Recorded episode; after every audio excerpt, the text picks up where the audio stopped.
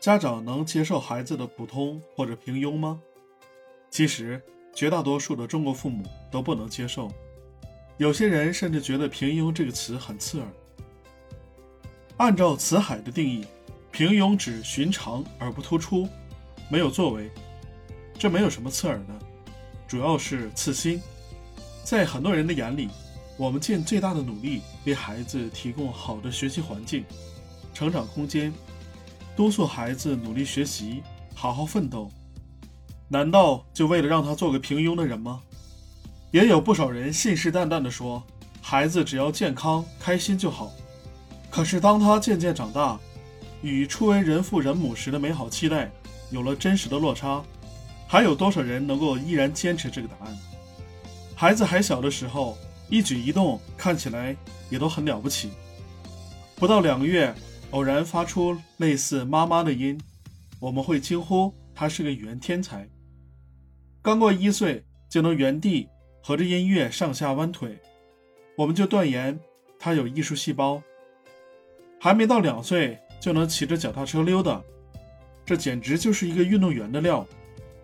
可忽然有一天，这个一直被我们认为聪明伶俐、天赋异禀的孩子，或早或晚，或多或少。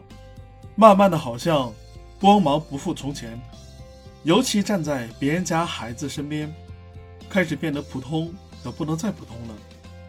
这时要如何接受一个也许真的不够优秀或者平庸的孩子呢？